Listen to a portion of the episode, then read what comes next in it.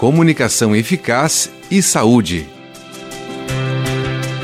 A linguagem verbal é o principal meio de comunicação entre as pessoas, relacionando som e significado, envolvendo compreensão e expressão oral do que se quer transmitir. A linguagem verbal ou falada é o principal foco da atuação do fonoaudiólogo. Envolve muitas áreas importantes, tais como audição, entonação, semântica, sintaxe, pensamento, memória e voz temos que estar atentos às etapas de desenvolvimento da linguagem para cada faixa etária.